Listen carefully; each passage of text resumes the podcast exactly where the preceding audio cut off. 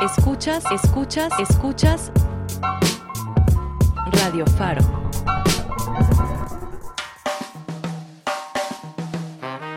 Transmitimos desde la Fábrica de Artes y Oficios de Oriente, Calzada Ignacio Zaragoza, entre Metro Acatitla y Peñón Viejo, Iztapalapa, Ciudad de México. Radio profesional para mi comunidad.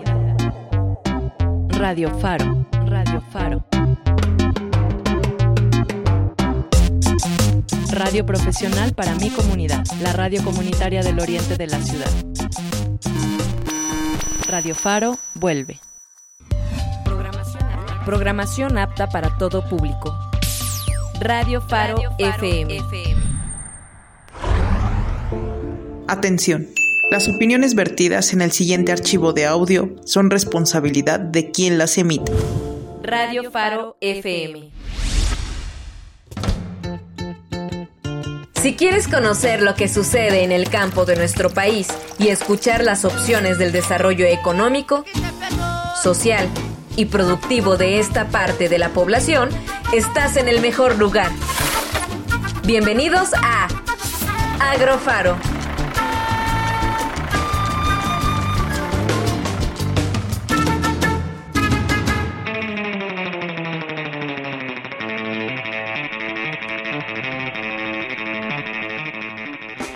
Muy buena tarde tengan todos ustedes amigos de Radio Faro, de Hiperboria Radio, de Radio Sosticio, de RTV México, de toda la banda ancha de la red que nos hace favor de sintonizar. Bienvenidos aquí a su revista semanal dedicada al sector agropecuario. Esto es Agrofaro, les saluda con muchísimo gusto su buen amigo Roberto y como siempre aquí acompañándome en esta emisión, el líder, el lord de la aldea. Escondida, entre, escondida entre las hojas. Eh, eh, esta vez sería escondida entre el concreto porque la verdad la Ciudad de México sí está medio complicada. Sí, ah, pero ¿te gustan los conciertos, verdad? Ah, pues sí, la verdad es que sí. Hoy, hoy, hoy no vamos a tener el rating que siempre tenemos porque nos los van a agenciar. Sí, los, nuestros buenos amigos alemanes. pero bueno, lo importante es estar disfrutando, al menos no solamente ahorita en, vivo, que estamos eh, completamente desde la Fábrica de Artes y Oficios de Oriente, pero siempre para toda la banda ancha de la red nos pueden estar sintonizando por todas las redes sociales, todos los podcasts, todos los eh, todas las redes en donde nos puedan estar sintonizando a lo largo y ancho de esta orbe. Y vamos a estar platicando en esta emisión número 4 de Agrofaro acerca de este, de un servicio que luego es importante luego conocerlo, Luis, porque luego no tenemos la más mínima idea de cómo acercarnos o qué tipo de información podemos tenerla más presente, que es la atención ciudadana. Así es, es un tema pues bastante interesante en el sentido de que pues a veces queremos conocer algún tema o, por eh, el hecho de que lo usamos continuamente o, tenemos el acercamiento con, e, con este, eh, pues se podría decir, eh, rubro. Sin embargo, vamos a tener hoy a la planificadora para el desarrollo agropecuario, Amerinta Gutiérrez Olivarri, en la cual nos va a poder platicar sobre esta experiencia que es la atención ciudadana y pues esta parte del servicio público, ¿no? Exactamente, porque luego mucho, no solamente en el sector agropecuario, sino en muchos sectores económicos aquí de la población, eh, luego desconocemos a dónde podemos estar acudiendo. Hay muchas, eh, muchos servicios, muchas eh, facilidades que nos puedan estar brindando el ámbito gubernamental y luego nosotros desconocemos, ¿no? Entonces, esta es una buena oportunidad también que podemos estar atendiendo y sobre todo también poder estar conociendo mucho de los servicios que nos pueda estar brindando ¿no? el ámbito gubernamental. Y bueno, también eh, pues ahora llegamos, eh, creo que nos combina más este horario porque mira, ya llegaron saludos aquí al Facebook de, de Agrofaro Radio y también podemos mandar ya saludos aquí a Peloncagua que dice ese barbón. Eh, la porra te saluda. Ah, bueno, qué, qué, buen saludo para iniciar el programa. También dice Fanny Ríos, saludos. Y también está por acá Estela Huerta también nos está viendo, entonces pues es un gustazo poder verlos por acá. Y pues dice, ya no te saluda la porra. Ah, caray. Ah, y después se pone ahí otro adjetivo que no lo diré en público. Porque es una dedicatoria muy especial para el buen amigo Luis. Entonces, este, ¿qué le parece si iniciamos con las fechas importantes? Va, va, va, ¿te parece bien? Pues entonces, pues vamos a empezar entonces con las efemérides. Y este día que es muy, muy, muy, muy bonito para poder estar abordando el día de hoy en Agrofaro, es el Día Mundial de los animales. Vámonos, ¿Eh? pues de todos entonces. Pues así es. este felicidades, felicidades, felicidades. Eh, eh, También el productor se puso contento. pues te menciono, Luis, que el 4 de octubre. Ya sé, ya sé que me menciona. se celebra el Día Mundial de los Animales, una fecha promovida por la Organización Mundial de Protección Animal con el objetivo de frenar la extinción de muchas especies. Se eligió este día en particular por coincidir con estas, eh, con el ámbito eh, de las deidades, ¿no? Con el santo de los animales San Francisco de Asís, quien eh, en vida consideró que todos los seres que habitamos la tierra somos criaturas de Dios. Ah, bonita, bonita percepción, ¿no? En el año de 1980, el Papa Juan Pablo II declaró a, a, San Francisco de Asís patrono de los animales, acción que popularizó la celebración de este día, porque cada año millones de católicos se congregan junto con sus mascotas en las iglesias para que éstas reciban la bendición de las mascotas.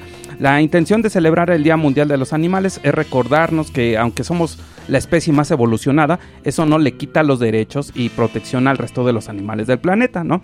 porque todos formamos parte de una cadena conocida como el ciclo de la vida y la destrucción de cualquier especie genera grandes estragos en la naturaleza. Entonces, pues para todos los que tengan sus mascotitas y para nosotros mismos, pues muchas felicidades. Sí, así es. Es, el este día, de todos. Es el día de todos. ¿no?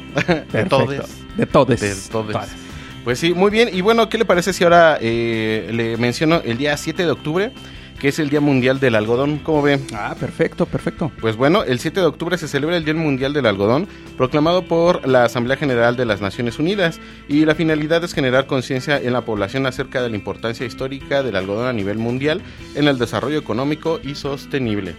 Y bueno, el comercio internacional y la mitigación de la pobreza y especialmente en los países en desarrollo. Esto es lo que pues hace este hermoso cultivo del algodón. Y bueno, de acuerdo a estimaciones eh, efectuadas, el comercio internacional de algodón genera aproximadamente 18 mil millones de dólares anuales. ¿Cómo ve? No, pues sí, claro.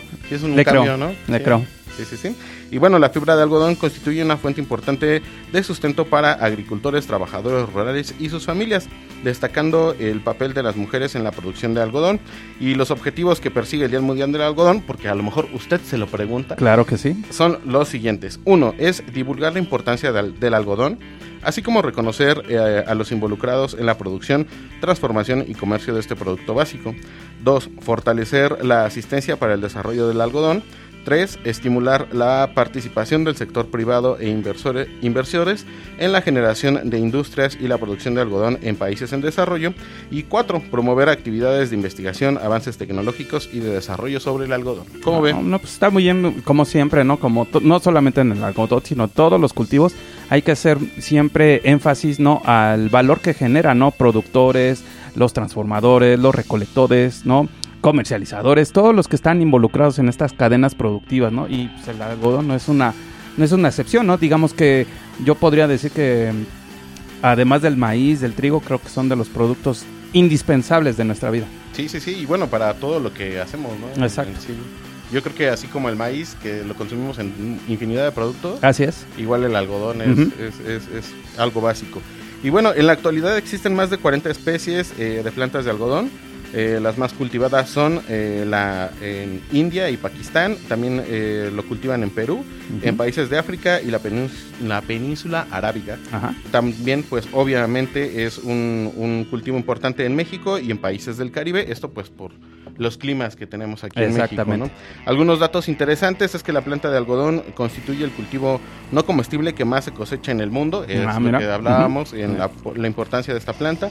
Y bueno, el algodón eh, representa el 40% de la producción mundial de fibra. También es utilizada como materia prima en el proceso industrial de fabricación de telas, lonas, hilo industrial, billetes, biocombustibles, aceites e insumos médicos como eh, gasas y vendajes. Y bueno, se estima eh, la producción de unos 26 millones de toneladas anuales de algodón a nivel mundial y la semilla de algodón posee propiedades antioxidantes, además de todo, imagínense. Oye, no, esa no me la sabía de lo de los billetes, ¿eh? Sí, cómo no, cómo no, sí, sí, sí. Yo creo que es para los billetes que tienen así como ya más este, la parte de, seguridad y todo eso. Ajá. Yo creo que no, no tanto como en, en sí el, el papel tal cual, sino y bueno, yo me imagino, ¿no? Sí, Habrá que preguntarle, hay que invitar a alguien que sepa eso de billetes. Sí. Que nos diga. Con muestras gratis. Sí, ándale. ándale. No, y que nos explicara cómo se hace el- un billete, o sea, eso estaría interesante porque también es la parte forestal, entonces, Exacto. aunque no querramos, ahí está toda la agricultura. Bien, me late, me late siempre conocer buenos, nuevos aprendizajes con usted, mi estimado Luis. Sí, siempre es importante saber, saber. Pues vámonos. ¿qué? Ahora, ¿a dónde vamos? ¿Una, Ahora- una rolita? Ahora vámonos a una rolita. ¿Qué le parece si escuchamos una rolita que es bastante tradicional aquí en México y yo creo que en Latinoamérica en general? Es una canción que se llama La Bamba. Y la vamos a escuchar eh, en una versión eh, de un colectivo que se llama Playing for Change, la cual es pues un, un conjunto de varios músicos en el mundo que pues tocan esta peculiar canción de una manera también muy peculiar. Pues vamos a escuchar.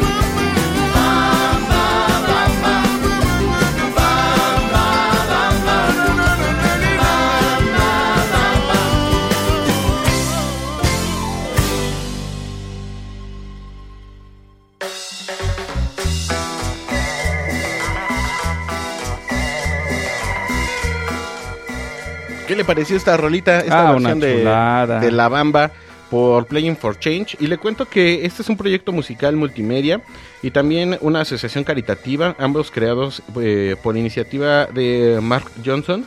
en el año 2002 y 2007 también respectivamente con el objetivo de reunir, grabar y filmar músicos de diferentes culturas Ujú. y pues con música representante de alguno de los países. En este caso pues ahí eh, pues la parte latinoamericana está en esta parte de la, la bamba que pues luego a veces no sabemos realmente de, de dónde salió la, la, la música que pues ya se puede decir casi casi tradicional, ¿no? Exacto, pero no, sí, la verdad, lo importante es que siempre que se mantengan, ¿no? Aunque hagan sus versiones muy distintas, artistas nacionales, mantengan la tradición y la esencia, ¿no? De las canciones originales. Eso siempre es muy importante.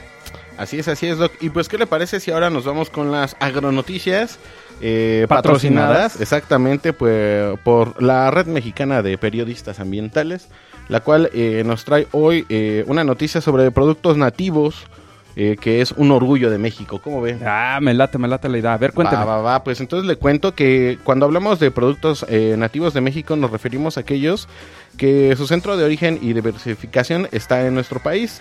Y pues bueno, si no lo sabía, es para que un país sea considerado como megadiverso, debe tener por lo menos 5.000 especies endémicas de plantas, lo cual pues México sí lo cumple. No, pues sí. Y bueno, se dice que una especie endémica es aquella que existe naturalmente dentro de una determinada región, eh, pero no existe eh, naturalmente fuera de ella. Por otro lado, una especie nativa se encuentra naturalmente en determinada región, pero también se puede distribuir naturalmente fuera de esta. Y bueno, productos eh, que México le ha ofrecido al mundo, pues, que son especies endémicas eh, mexicanas, las más famosas pues son el maíz, el chile, el frijol, el jitomate, el agave, el nopal, el tomate verde, la calabacita, el aguacate y la vainilla. ¿Cómo ven? No, nada más, para darnos un quemón. Exactamente. Y bueno, esos son eh, los que son ah, conocidos a nivel mundial, ¿verdad? Y Ajá. si hablamos de especies que son poco conocidas, pero que también son importantes, eh, podemos decir que el amaranto, ya que se producen 6.000 toneladas de este cultivo, Sí. eh, la guanábana con 39.000 toneladas, la chía con 4.000 toneladas, el girasol eh, con 327.000 gruesas, esas eh, son como son flores, Ajá. se, se miden de diferente manera, igual que la Nochebuena, con 17 millones de plantas, la pitahaya eh, de eh, 10 mil toneladas, el achiote 749 ton 45 toneladas, perdón, la papaya un millón de toneladas, el tejocote 5 mil toneladas y el mamey. Y para hacer un recuento y digan ustedes, a ver, a ver, ¿por qué tanto número y tanta cosa? Bueno, pues les repito, los que los cultivos que se conocen poco, pero que son endémicas de México y son de México para el mundo es el amaranto, guanábana, chía, girasol, nochebuena, pitahaya, el achiote, eh, la papaya, el tejocote y el mamey. Yo pensé que iba a estar ahí mencionado el cempasúchil, pero no. El cempasúchil, fíjate, a lo mejor sí está, pero habría que buscar, porque también depende de las especies. Ajá. Por decir, eh, México es también eh, muy rico en cuestión de lo que son las cactáceas y las suculentas. Gracias. Sin embargo, pues obviamente no hay una contabilidad como de estos productos que se producen toneladas de ellos. ¿no? Exacto. Bueno, pues está importante, ¿no? Siempre saber que es un- la gran diversidad que contamos, ¿no? En nuestro país y todas esas oportunidades en las cuales también podemos estar generando mejor desarrollo dentro del sector agropecuario. Pues yo te cuento, Luis, por otro lado, ahorita precisamente que me estabas comentando del maíz, pues algo que para, bueno, yo desde mi punto de vista yo lo veo bien, no sé usted, como tiene sangre, linaje eh, norteamericana. Ah, ok, ¿sí? no, sí, vaya. Pues te cuento todo. que agricultores de Estados Unidos están presionando en Washington por la prohibición de México de usar maíz transgénico. ¿eh? Pues te cuento que los agricultores de Estados Unidos están instando a su gobierno a desafiar a una inminente prohibición mexicana sobre el maíz genéticamente modificado, en virtud de un acuerdo regional de libre comercio, advirtiendo de millones de dólares que están en juego en daños económicos para ambos países. Te cuento, de eso me, de aquí de la emoción. ya, ya, ya, le- Ya me está ya- ya preocupando. está preocupando, sí, ya me está sí. preocupando. Un decreto publicado a finales del año 2020 por México que eliminaría gradualmente el maíz transgénico para el año 2024. Partidia- partidarios de la prohibición dicen que las semillas transgénicas pueden contaminar antiguas variedades nativas del grano y señalan investigaciones que muestran efectos adversos del herbicida. En México se orgullece de ser el lugar de nacimiento del maíz moderno, pero importa alrededor de 17 millones de toneladas del grano estadounidense al año y va camino a comprar aún más en este año, ¿no? Apuntaron ahí expertos y que también mencionan que aunque las importaciones del maíz amarillo para la alimentación del ganado, pues no se van a estar interrumpiendo.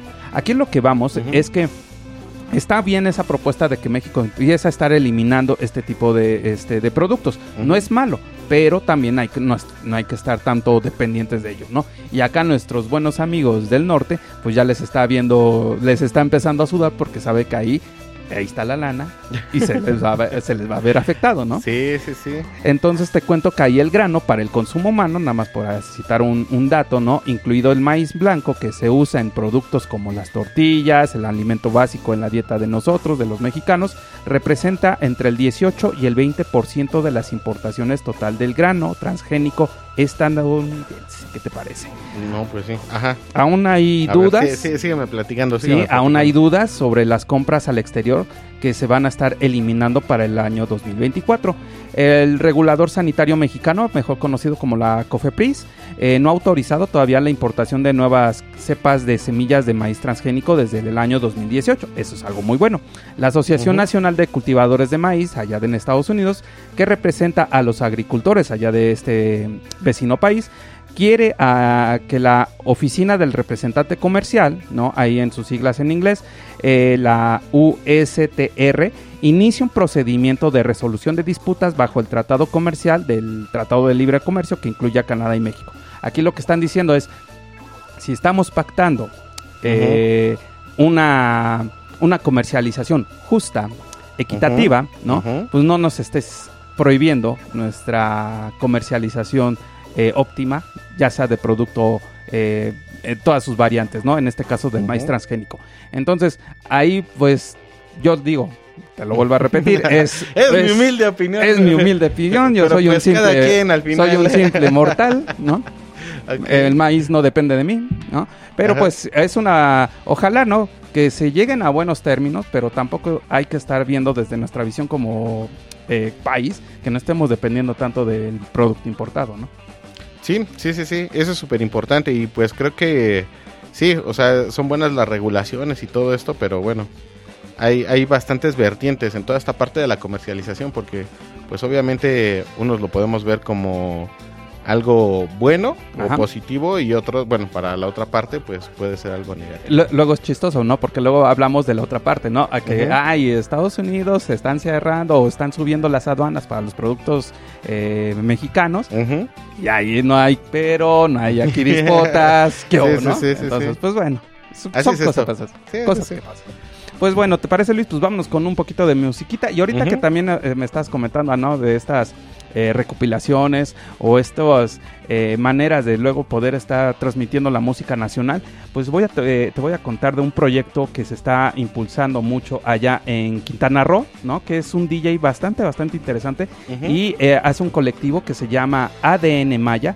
Y lo que vamos a escuchar aquí va a haber un, una fusión de géneros muy interesantes, desde el rap, desde creo yo creo que hasta el reggaetón ahí se anda escuchando, Mm. Y pues vamos a ver, vamos a escuchar a continuación la canción que se llama Vida de Campesino a cargo de esta agrupación o este colectivo llamado ADN Maya.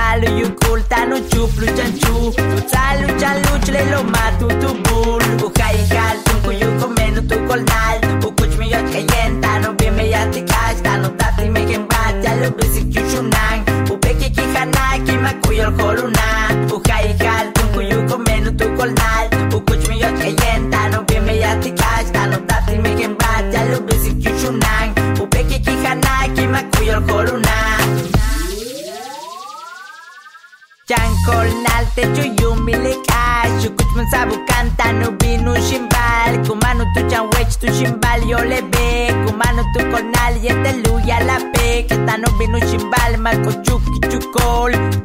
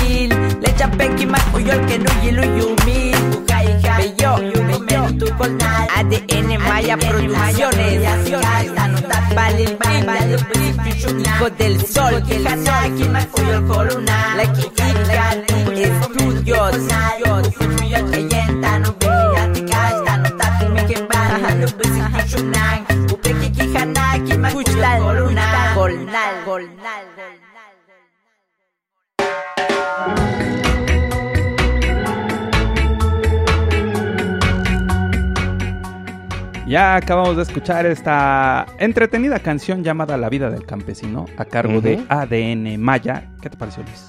No, pues muy buena canción. Sí tenía de bastantes cosas ahí raronas. Sí, ¿verdad? Sí, pues te sí. cuento que, esta, que este colectivo ADN Maya es un proyecto y propuesta de música popular maya contemporánea creada e impulsada por Jesús Cristóbal Pat Chable, eh, mejor conocido como Pat Boy, creador y promotor del Red Maya, perdón, de la rap, la rap maya, y Tania Jiménez Balam, que son jóvenes originarios de la zona centro maya del estado de Quintana Roo.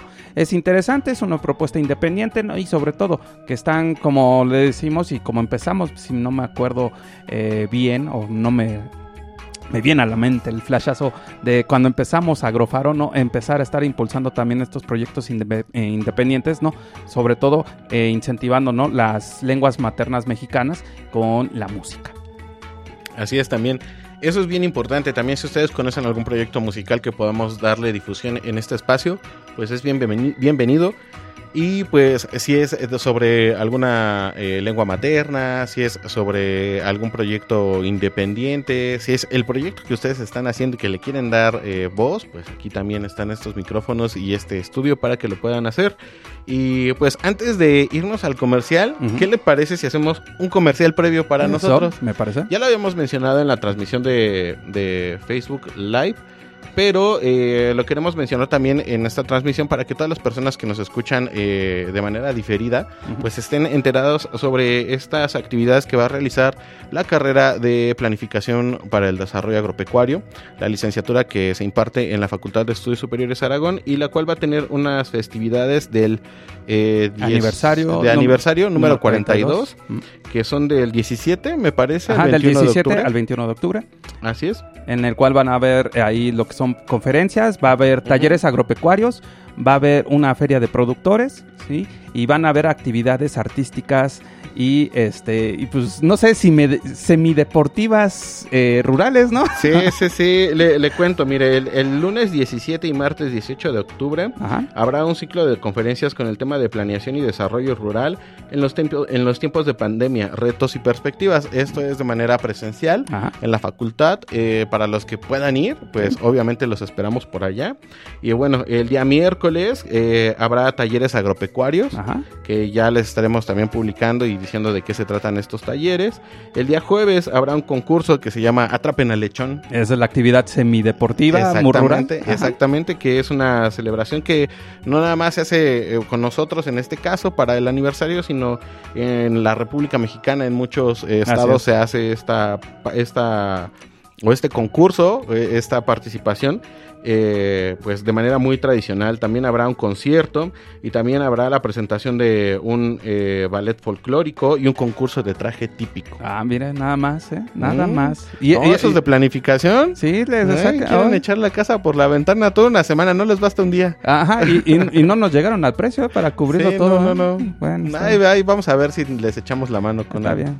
¿Y el bueno, viernes? El día viernes, que es eh, el, el día más rico de todos, y lo digo rico porque va a estar la feria de productores y, tenemos invitados hasta 80 expositores aproximadamente en, en este espacio y en el cual pues hay infinidad de cosas, artesanías, hay eh, productos eh, pues obviamente agrícolas, pecuarios y también pues obviamente la gastronomía de nuestro país Exacto. presente. Y ahí lo interesante de esta feria de productores que tanto son eh, eh, productores de, de este del externo, ¿no?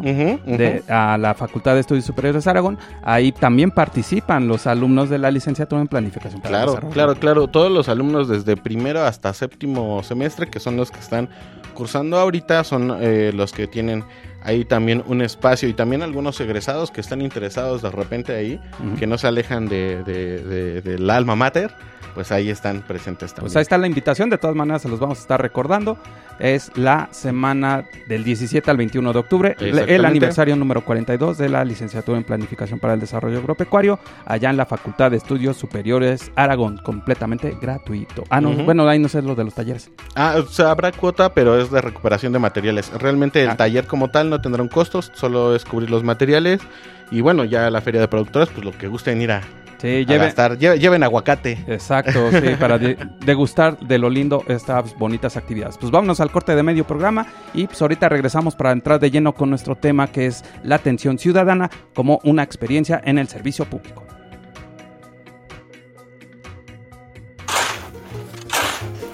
Un agro sembrado es un agro en proceso. Regresamos con más de Agrofaro. Radio Faro, Iztapalapa, Chimalhuacán, Chalco, Ixtapaluca, Valle de Chalco, Nesa, Iztacalco. Radio Faro, la radio comunitaria del oriente de la ciudad. Quetzalcóatl, siendo el dios más sabio que existía, quería que sus hijos, los humanos, tuvieran los alimentos necesarios para desarrollarse y se dedicaran a ser mejores. Para complementar su desarrollo, robó el árbol de cacao que estaba plantado en el paraíso de los dioses y cultivó el pequeño arbusto en Tula. Ya que lo plantó, le pidió al dios del agua Tlaloc que enviara lluvia a la tierra para que la planta pudiera crecer y alimentarse. Después fue a visitar a Xochiquetzal, diosa del amor y la belleza, y le pidió que le otorgara al árbol hermosas flores. Pasando el tiempo, la planta floreció y dio frutos de cacao que se volvieron una representación de una tierra fértil. Tiene su origen en México con las culturas azteca, olmeca, tolteca y maya. Este 13 de septiembre celebra el Día Internacional del Chocolate. Di Radio, inclusión sí. Radio Faro, Iztapalapa, Chimalhuacán, Chalco, Ixtapaluca, Valle de Chalco, Nesa, Iztacalco. Radio Faro, la radio comunitaria del oriente de la ciudad.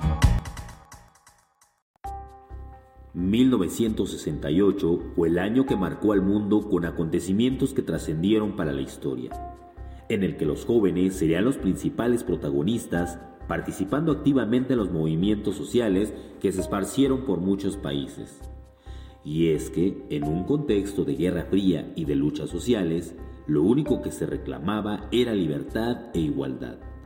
México no sería la excepción y la historia nos llevó a aquel trágico miércoles 2 de octubre cuando Tlatelolco se tiñó de sangre. El movimiento solo fue contenido hasta la tarde del 2 de octubre. Ese día se había convocado una nueva marcha de protesta que partiría de la Plaza de las Tres Culturas en Tlatelolco. Cientos de soldados rodearon el sitio. Cuando los estudiantes anunciaban que se cancelaba la caminata para evitar violencia, inició una balacera contra la multitud. 50 años después, aún no está claro dónde empezaron los disparos. Tampoco se sabe realmente cuántas personas murieron o fueron heridas. Pero el ataque se convirtió en el parteaguas en la historia del país. Desde el 2 de octubre de 1968, México fue otro, social y políticamente, distinto al del día anterior. Soy Rosa Reyes. Y yo soy Jonathan Flores. Y estás escuchando Radio Faro.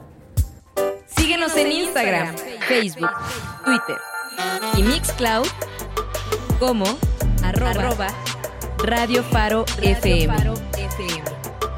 La radio comunitaria del oriente de la ciudad.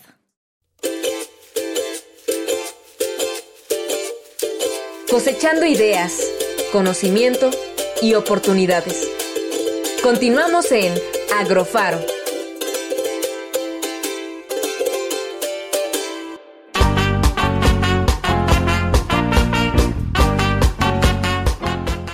Ya estamos de vuelta aquí en el segundo tiempo de Agrofaro para estar platicando de lleno con este tema muy importante que es la atención ciudadana, una experiencia en el servicio público y para ello, como siempre, el Luis se rifa como todo un grande, ¿no?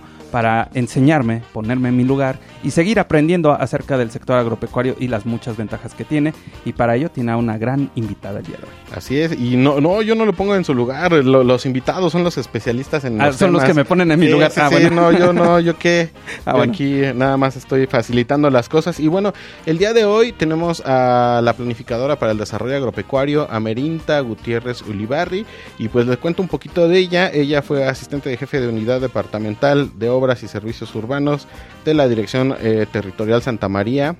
También ha estado eh, pues eh, en dicha dirección desempeñando pues los servicios urbanos en esta dirección. También en el 2020 tuvo la oportunidad de acreditarse en el área de atención ciudadana por parte del gobierno de la Ciudad de México. También ha sido enlace y HUD de obras en servicios urbanos. También atiende pues algunos servicios urbanos como podas, liberación de luminarias y un montón de cosas que nos va a platicar, que, no- que, lo quiero abreviar porque ya le quiero dar la bienvenida.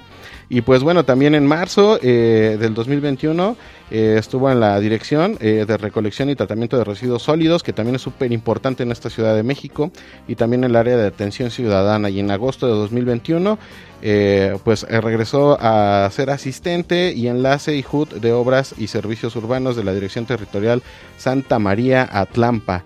Y en agosto de 2022 pasó a ser enlace de Dirección Territorial Tlatelolco Guerrero y San Simón. Y para esto eh, le damos la bienvenida a Amerinta. ¿Cómo estás, Amerinta? Muchísimas gracias por haber tomado esta videollamada. Hola Luis, bien, gracias. Hola Robert, aquí.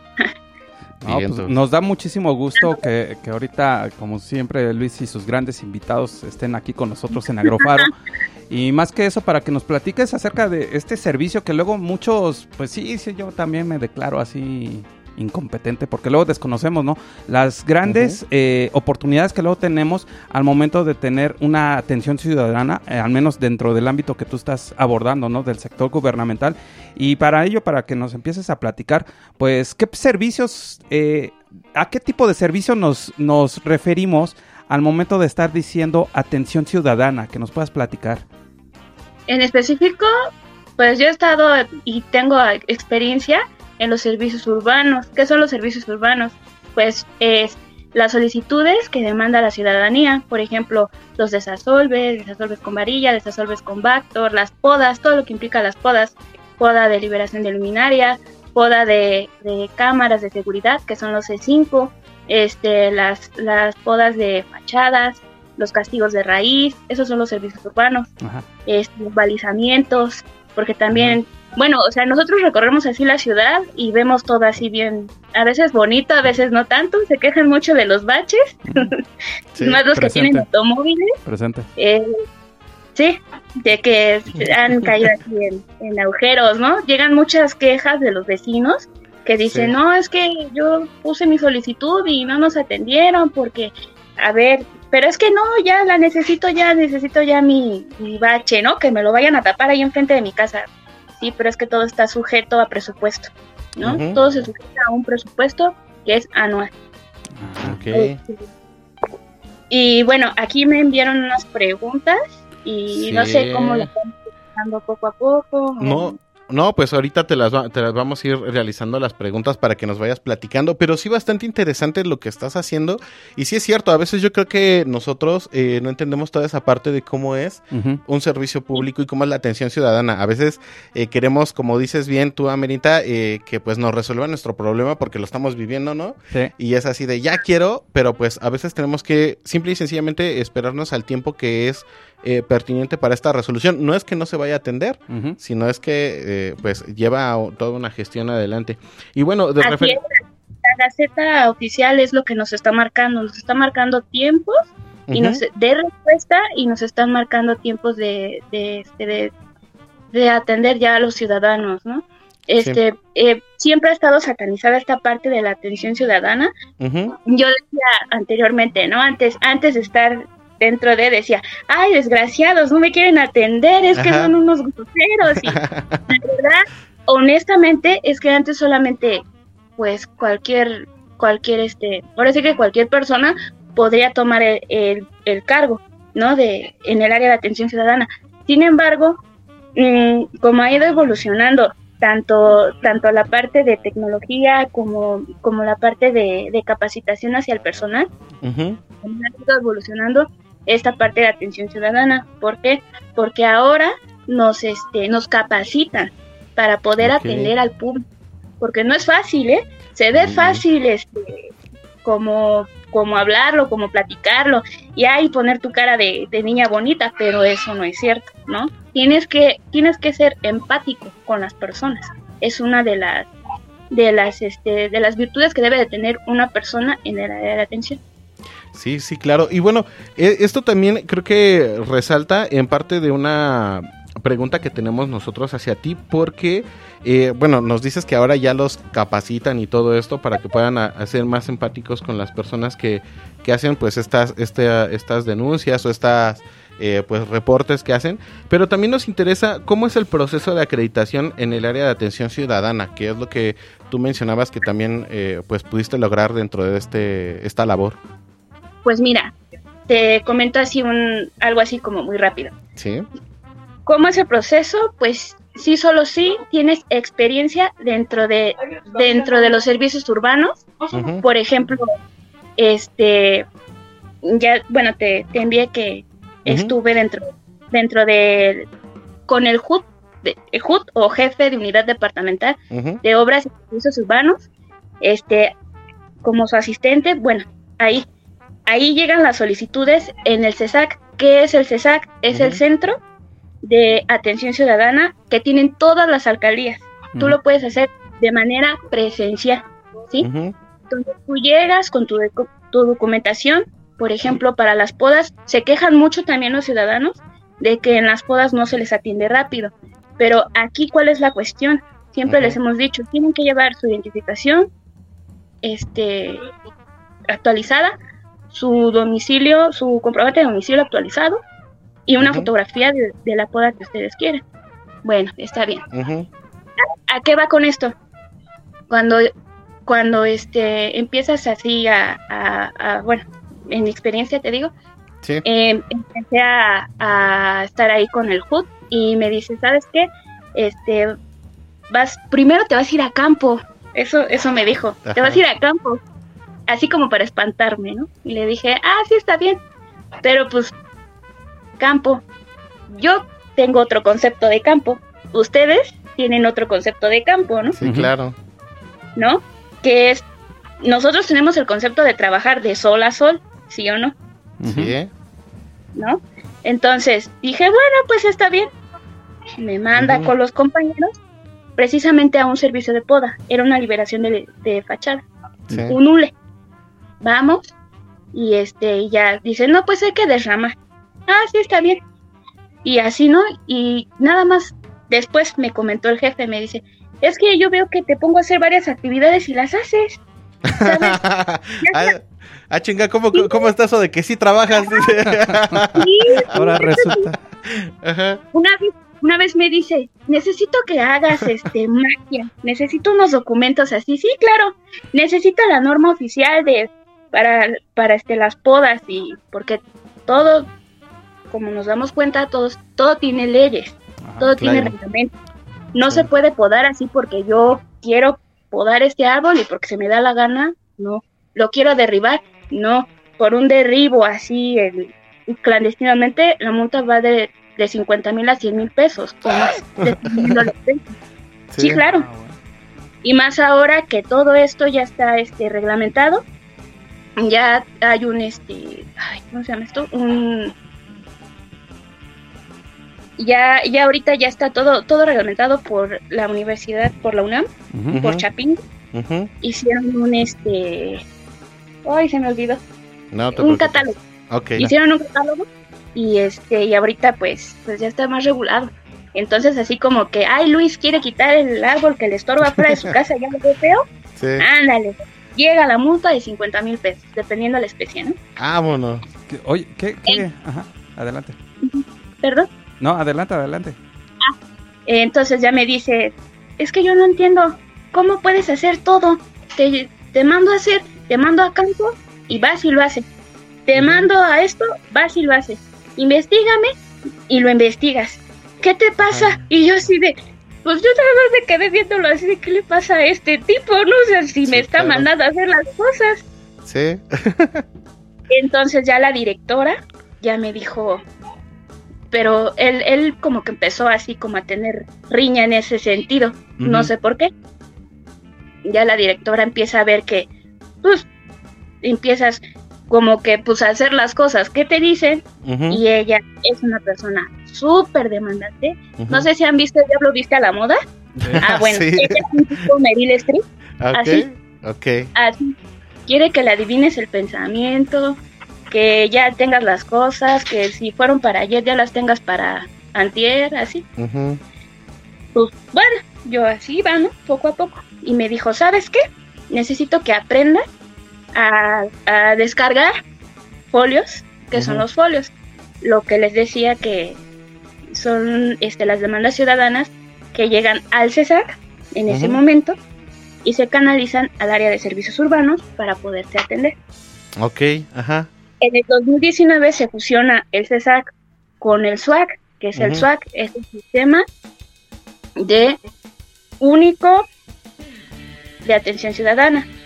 Ajá. Este sistema lo, pose- lo pone la jefa de gobierno, Claudia, lo fusiona con el CESAC para complementar y hacer más eficiente los tiempos de respuesta, y no solo de respuesta, sino de atención a la ciudadanía.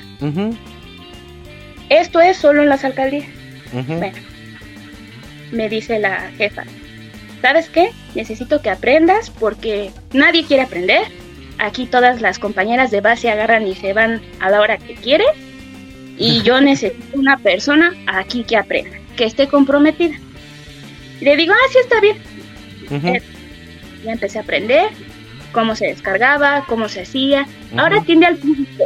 Ay, lo más difícil, es lo más difícil que me ha tocado. Ok. Sí, en serio, ¿eh? Sí, sí, sí. Lo que les decía es tener empatía con la gente. No solamente decirle sí, sino que ese sí sea seguro, que las, la, a veces llega bien estresada, bien enojada, casi casi te lamenta, pero tú tienes que estar bien consciente de todo lo que le vas a decir sin comprometerte, porque a veces si tú te comprometes, van, en serio, ¿eh? Van, hacen su demanda, agarran y te acusan ante Contraloría y ¡pum! inhabilitada. Entonces sí, es, toda un, es todo un arte. No, pues primeramente, en primera, eh, enhorabuena por toda la paciencia que tienes. Segundo, saludos a todos los jefes de Amerinta. si nos están escuchando. Sí, sí, sí. No. No, no, lo importante es, como dices, ¿no? Creo que muchos de nosotros, y, también te, entendemos, porque nosotros, digamos, somos la parte que está este, solicitando, ¿no? Este tipo de servicios. Que luego, sí, ahorita, como decía Luis, luego tenemos esa eh, impaciencia o esa ansiedad porque nos atiendan de manera muy rápida, ¿no? cuando realmente este tipo de, de- de servicios que nos brindan, ¿no? Las dependencias gubernamentales, pues lo bien lo dices, ¿no? Tiene una logística, tiene unos lineamientos, tienen que marcar cientos periodos para poder estar atendiendo, pues no solamente, no, ahora sí que no, no es nada más a la solicitud que yo estoy haciendo, ¿no? Sino de las millones de personas que estamos eh, ahorita de la Ciudad de México, de cada una de las distintas entidades federativas, ¿no? De cada una de las comunidades. Y eso, pues ahora sí, no me no quiero imaginarme la gran cantidad de solicitudes que les han de estar llegando a ustedes, ¿no? Sí. Y entonces, eh, yo por ejemplo, eh, eh, enfocándonos ahorita en eh, un poquito al sector agropecuario, yo y ahorita con las solicitudes que, que nos has estado comentando, ¿no? De las podas, de las fachadas, las multas que, pues, bueno, al menos no, no sabíamos, ¿no? Yo no sabía. Eh, no sabía que- sabíamos de No eso, sabía ¿no? que me multaban por podar un árbol. Fíjate. Cuidado, ¿eh? No, Eh. en serio, cuidado, cuidado, porque hay- un censo, es un censo de arbolado que hizo la UNAM y que hizo Chapingo, este, en conjunto con la alcaldía Cuauhtémoc, este, y pues ya están todos los árboles censados, son más de 10.000 árboles, tenemos varias especies endémicas, Ajá. en una de ellas que es la colonia Santa María la Ribera, que tiene toda una historia detrás. Sí. Eh. Y pues bueno, la verdad es que no les recomiendo eh, que se hagan de una multa de ese nivel. No. Porque aparte de la multa, tienen que hacer un resarcimiento, que es un resarcimiento, pues tienen que pagar para poder poner otra especie. Es todo un, un rollo. Eh, ah, me comentabas de lo del proceso de acreditación. Entonces ya empiezas a tener, Sí. empiezas a tener experiencia en, en atendiendo al público, eh, eh, tanto en la parte escrita como en el descargue de los folios, como en la atención al público. Y me dice la jefa, necesito que aprendas porque te vas a acreditar. No me preguntó, ¿quieres? No. Me Ah. dijo, te vas a acreditar. Ok. Y yo. Ah, sí, ah, está bien. Y me dice, necesito tus, papeles. Sí, y agarré y tenga. Y este me dice, bueno, este, como tú tienes licenciatura terminada, va a ser muy sencillo. Mira, dice, yo solamente voy a ser honesta, porque ella es muy así, muy transparente. Te voy a ser honesta. Aquí están los papeles, yo ya los metí, es tu problema. Yo quiero que ya estés acreditada. Ok. Y yo así de, ah, sí, está bien. Entonces ya este, mete los papeles, se viene la ronda. Ah, estos papeles donde se meten en la Dirección General de, de Administración de cada órgano este, de, la, alca- de la alcaldía. Por ejemplo, ellos lo meten y después lo meten a la Ciudad de México. Estamos acreditados por la Ciudad de México, no por las alcaldías. Oh, perfecto. Ajá. Ya la Ciudad de México, pues ya empieza a mandar. Fuimos 20 en el proceso. Se compone de diferentes etapas. La primera es el examen de conocimiento, donde te Ajá. mandan pues todas las leyes, este, desde la constitución política hasta las leyes este, orgánicas de las alcaldías, hasta un montón de cosas. Tienes que pasar ese, ese es el primer filtro y el más importante, tienes que pasarlo. Después viene otro donde son este, es un examen de qué, de psicológico, psicométrico y no sé qué. Después viene otro más que es por parte de la Escuela de Administración Pública. Es un diplomado. Pero como nosotros nos acreditamos en el tiempo de la pandemia, que fue 2020, Ujú. nos hicieron dos diplomados. Entonces hagan de cuenta, van eliminando hacia la gente, solita, solita la gente se va eliminando, ¿no? Fuimos 20, nos acreditaron a 5. O sea, en, e- en ese ciclo, en toda la Ciudad de México solo las acreditaron cinco personas. No, en la alcaldía Cuauhtémoc. Ah, ok, en la... Ah, ok. Vale, y entonces, por decir, cada alcaldía va promoviendo a las personas que puedan... Así es. Ah, Cada mira. alcaldía va promoviendo a su gente de atención ciudadana. Y obviamente te digo, es lo mismo, meter los papeles y, y ya es cuestión de cada quien. No, pues la jefa estaba bien feliz porque era la primera, su primer gestión como directora territorial de Santa María Atlampa, que es Santa María La Ribera, Santa María Insurgentes, Atlampa y Buenavista. Ujú. Tenemos ocho direcciones territoriales en la alcaldía Cuauhtémoc, Ujú. que se componen de varias colonias. Este, te digo que esas son las primeras cuatro y este pues era su primer gestión y la, la territorial pues tenía un año de haberse fundado entonces estaba bien orgullosa porque dos personas acreditadas no pues ella bien feliz No, es ya que no- me dice ¿sabes qué? pues ya ahora te vas a a dedicar a, a si- seguir siendo la asistente del HUD de obras. Ya después ella me invita, en el 2021, me invita a... Eh, tomó cargo ella como directora de tratamiento de residuos sólidos y nos fuimos allá a la dirección de residuos sólidos. Y la experiencia ahí, pues, bueno, no fue así como muy enri- enriquecedora como ha sido con la territorial, Pero pues algo, algo que sí me llevo muy, muy aquí, ahora sí que tatuado en la frente, es la empatía, tanto con la ciudadanía como con los compañeros.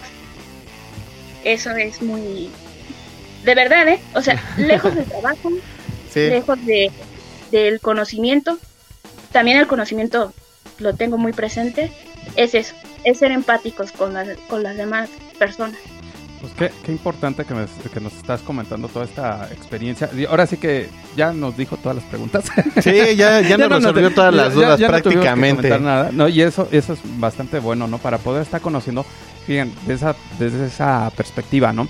De poder estar viendo también eh, esas habilidades que luego muchos ahí, como ustedes, como siempre, soy muy orgulloso de ti, Luis, de aquí de Amerita, como son planificadores. para Ah, claro que sí, la verdad es que sí. No, no, por, por eso, por eso yo creo que se sorprendían tu- tus jefes Amarinta, porque nunca se habían topado con un planificador. Y hasta que se toparon Ajá. con uno dijeron, ah, chin, estos sí trabajan. Sí, eh, y, y yo- lo que yo te quería preguntar, así como ya para ir rumbo a la recta final acá del programa Amerinta, es más o menos, y la importancia, ¿no? Ahorita que dicen que en cuestión de los censos de, este, de los árboles, ¿no? Eh, eso es importante para poder mantener, ¿no? La, al menos el ambiente, ¿no? O el aspecto este, silvícola, ¿no? Aquí en nuestra ciudad. ¿Y qué tanto es, eh, ahora sí te podríamos decir, cuáles le- tú has visto como limitantes, dificultades, eh, al menos dentro, desde tu perfil como planificadora, qué le has visto de negativo, ¿no? A esta actividad de la atención ciudadana. Ay, negativo fueron los compañeros. Híjole. no sabes cuánto, de verdad, en serio y en buena onda, los compañeros de base. Ahora sí me voy a quejar amargamente porque en verdad todos creyeron que yo iba a venir a quitarles el lugar cuando los lugares no son de nadie. Todos somos reemplazables, nadie es indispensable. Eh, y la- de verdad, ¿eh? yo nunca en la vida he pedido un puesto. me han impuesto, me han dicho, ¿sabes qué? Ahora tú lo vas a hacer, ahora no me interesa, no me importa, si puedes, yo quiero las cosas, ya. Entonces dices, bueno, está bien, no hay problema. Este, eh, la jefa que tenía, te digo, se llama Eugenia Lazos, por cierto. Muy, la verdad es una excelente jefa, saludo. Este, y siempre me decía, a ver, tú porque estás estudiada, tú sí estudiaste. Y yo, y luego, pues sí, y yo le decía, no, jefa, pues es que todos tenemos la misma oportunidad. O sea, no es porque yo haya estudiado, ¿no? Me dice, no, pero yo sé perfectamente con qué tipo de personas has, has podido hablar, tú te desenvuelves mejor. Con todos, o sea, yo, yo te veo hablar y puedes hablar con una, con un bebito, yo creo chiquito, de unos 5, 4 años, hasta con un director general. Yo decía, pues sí, pues es algo muy normal. Para mí es normal. Yo puedo, es más, puedo tratar hasta con el alcalde, ahorita alcaldesa, y sin problema. Pues ya estás No tratando tengo con nosotros, ya, ya eso ya es mucho, ¿eh?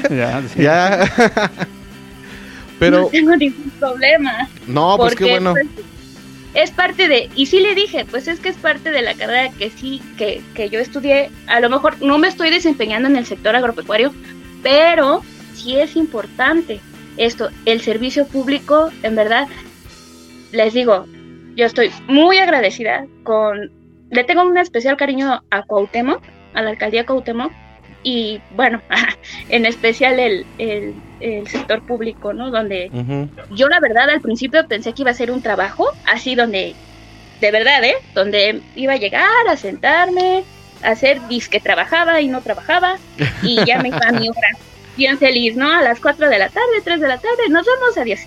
Pero no, fue mi sorpresa, fue muy diferente, ¿no?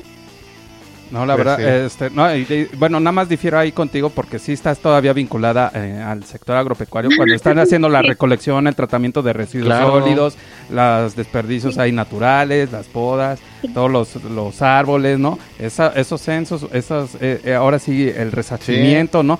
Toda la población ahí este, ambiental, pues también estás vinculada dentro del sector y pues también es algo de que eh, orgullecerte, ¿no? Y la verdad, pues Sí. bueno, ahora sí que, pues también Luis, no es por... ay, ¿Qué más quisiéramos poder estar platicando más contigo? Bueno, al menos ahorita vamos a tener unos cinco minutitos más acá en, la- Ujú. en el Facebook Live. Pero aquí en tiempo en la radio, como siempre, es muy limitado. Y pues... eh, Ahora sí te agradecerte, ¿no? Que nos estés comentando esta, esta experiencia, ¿no? Del servicio urbano, periurbano y sobre todo, ¿no? Quedarnos con esta, con esta eh, experiencia, ¿no? En cuestión de que existen las solicitudes, pueden estar acudiendo a cada una de las alcaldías aquí de la Ciudad de México, de todas las áreas, eh, también del área metropolitana, ¿no? Ya sea en alguna entidad federativa acá de nuestro país, existen todos estos, eh, estos órganos de atención ciudadana en el cual nos podemos estar acercando el tipo de servicio que podamos estar nosotros solicitando y al menos me quedo con estos aspectos, ¿no? Siempre te llevar eh, a cabo la identificación, una identificación personal, el domicilio y la fotografía, ¿no? De la, del tipo de servicio que se esté solicitando. Así es, este, bueno, dentro de manera presencial, acudir al CESAC, que es el Centro de Atención Ciudadana, Ajá. eh, de cada alcaldía, la- lo tiene, o si no, de manera digital, pueden, eh, pueden entrar en, en el buscador, teclear 311 Locatel y les va a aparecer dentro Ajá. este un apartado, va a desplegar y ustedes van a poner su solicitud Ah, bien. y entonces- ahí van a ir siguiendo los pasos. Es descriptible, lo pueden hacer sin problema, no tiene ningún costo, eso también. Entonces- Y ya, este, así pueden solicitarlo solamente del área metropolitana. Ah, ok, perfecto. sí. Vale. Ahora sí que ya también, ya, si Ya nos tenemos otra opción. Ya tenemos otra opción y ya si nos están escuchando del interior de la República, ya también ahí Sí, que se busquen, acerquen que se acerquen exactamente sus- a, la- a las personas que atienden, ajá, que atienden este tipo de, pues, de, de servicios. Y bueno, pues te queremos dar mm, las gracias, eh, querísima Merinta. Este, si, si gustas, eh, vamos a terminar la transmisión oficial y ahorita nos quedamos nada más para mandarte unos saluditos que han llegado aquí al Facebook, ¿vale? Sí, claro. Bueno, pues entonces agradecemos eh, pues el espacio brindado aquí a Faro de Oriente. Al productor, a al Erwin, que productor Erwin, se- que pues ahora sí se quedó un ratito más con nosotros, un ratote casi. Y pues a, a Radio Solsticio, a. Hiperbórea Radio, a Red TV México, desde luego a la Fábrica de Artes y Oficios de Oriente y a toda la banda ancha que nos pueden estar escuchando 365 días al año. Exactamente. Saludos y cuídense mucho. Gracias, esto fue Agrofaro.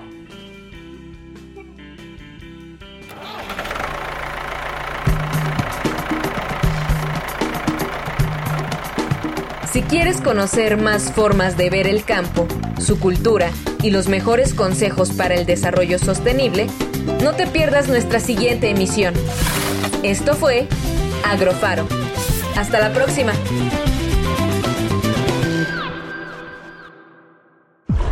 Síguenos en Instagram, Facebook, Twitter, y Mixcloud como arroba, arroba Radio Faro FM.